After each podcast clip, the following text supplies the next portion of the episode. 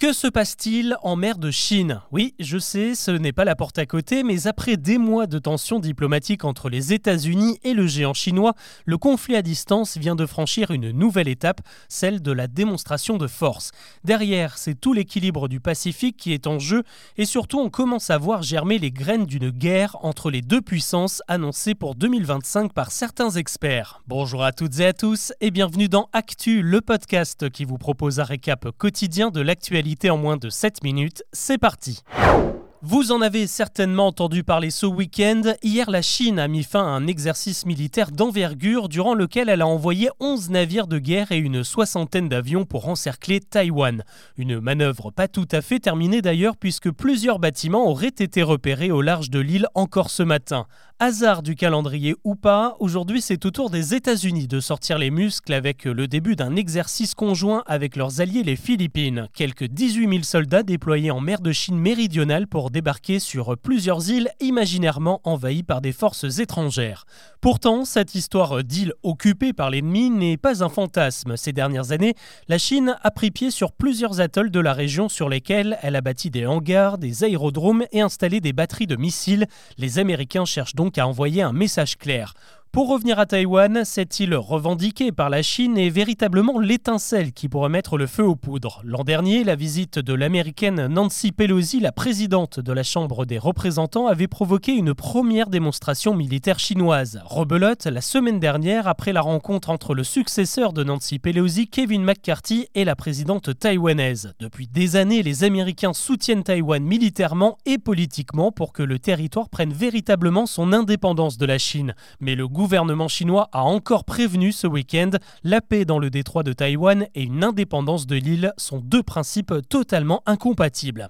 Cette situation pousse désormais certains experts à craindre le pire. L'année prochaine, Taïwan élira un nouveau président et ces élections pourraient servir de motif à la Chine pour passer à l'action en cas de résultats défavorables. En fin d'année, les États-Unis eux aussi se choisiront un nouveau président à un moment de flottement politique dont Pékin pourrait profiter pour lancer les hostilités. L'actu ce mardi, c'est aussi les recherches qui se poursuivent à Marseille après l'effondrement d'un immeuble ce week-end. Pour le moment, six victimes ont été sorties des décombres et quatre ont été formellement identifiées. Il s'agit d'un couple et de deux femmes et tous sont des retraités. Sur place, 200 habitants du quartier ont été évacués par précaution et un énorme élan de solidarité s'est créé pour aider les pompiers qui dégagent les gravats. Une cagnotte a été mise en place pour leur offrir du café et de quoi manger. Les enquêteurs ont débuté leur travail hier. Il privilégie pour le moment la thèse d'une explosion au gaz. L'un des habitants aurait oublié de fermer une vanne. Comment régler les cas de harcèlement à l'école? C'est la question qui a été posée à Papendiaï, le ministre de l'Éducation nationale, sur RTL ce matin. Et il en a profité pour faire une annonce. Il va proposer un nouveau règlement dans les écoles primaires pour pousser les harceleurs à changer d'établissement.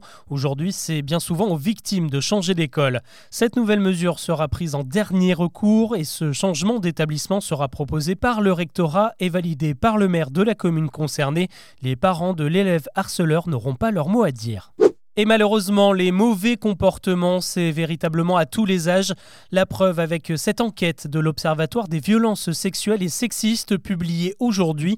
On y apprend que 46% des étudiants français ne se sentent pas en sécurité dans leur fac ou leur établissement. Ils craignent des violences de la part d'autres étudiants, des profs ou encore du personnel. Des actes qui sont encore mal pris en charge à l'heure actuelle. Seulement la moitié des campus sont équipés d'un dispositif d'accompagnement des victimes et ils sont également 50% à ne pas déposer plainte systématiquement lors d'une agression.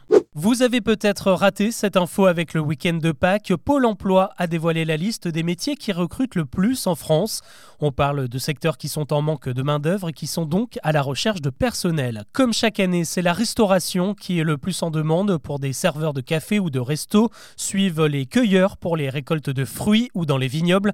On cherche aussi des employés en cuisine, des ATSEM dans les écoles, des aides à domicile ou encore des auxiliaires de périculture. Cette année, trois établissements sur dix envisagent d'embaucher, la plupart du temps en CDI.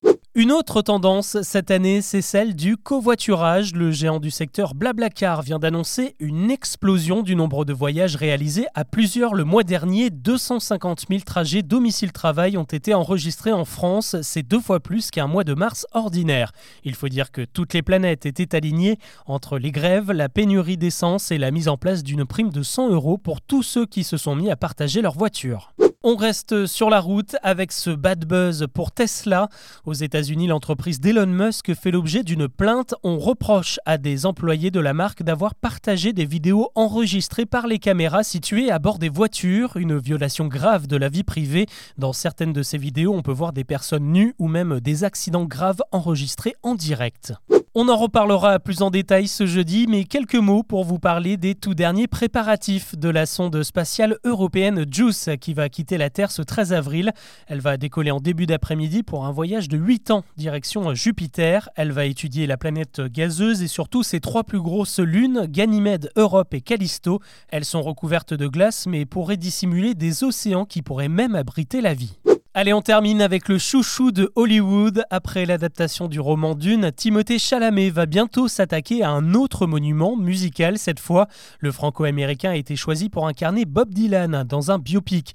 Il campera le chanteur un moment décisif de sa carrière lorsqu'il a choisi de passer à la guitare électrique dans les années 60 et c'est Timothée Chalamet lui-même qui va assurer le chant et le jeu à la guitare. Derrière la caméra, on retrouvera James Mangold à qui l'on doit Walk the Line, le biopic sur Johnny le tournage doit débuter cet été. Voilà ce que l'on peut retenir de l'actu ce mardi. Je vous donne rendez-vous demain pour un nouveau récap. Et en attendant, je vous invite à découvrir un autre podcast Chose à savoir. Il s'intitule Mon Empire et parle de l'actu des plus grosses fortunes de la planète, que ce soit dans la tech, la finance, la mode, le sport. Des parcours assez hallucinants. Je vous glisse le lien en description de cet épisode. Merci et à très vite.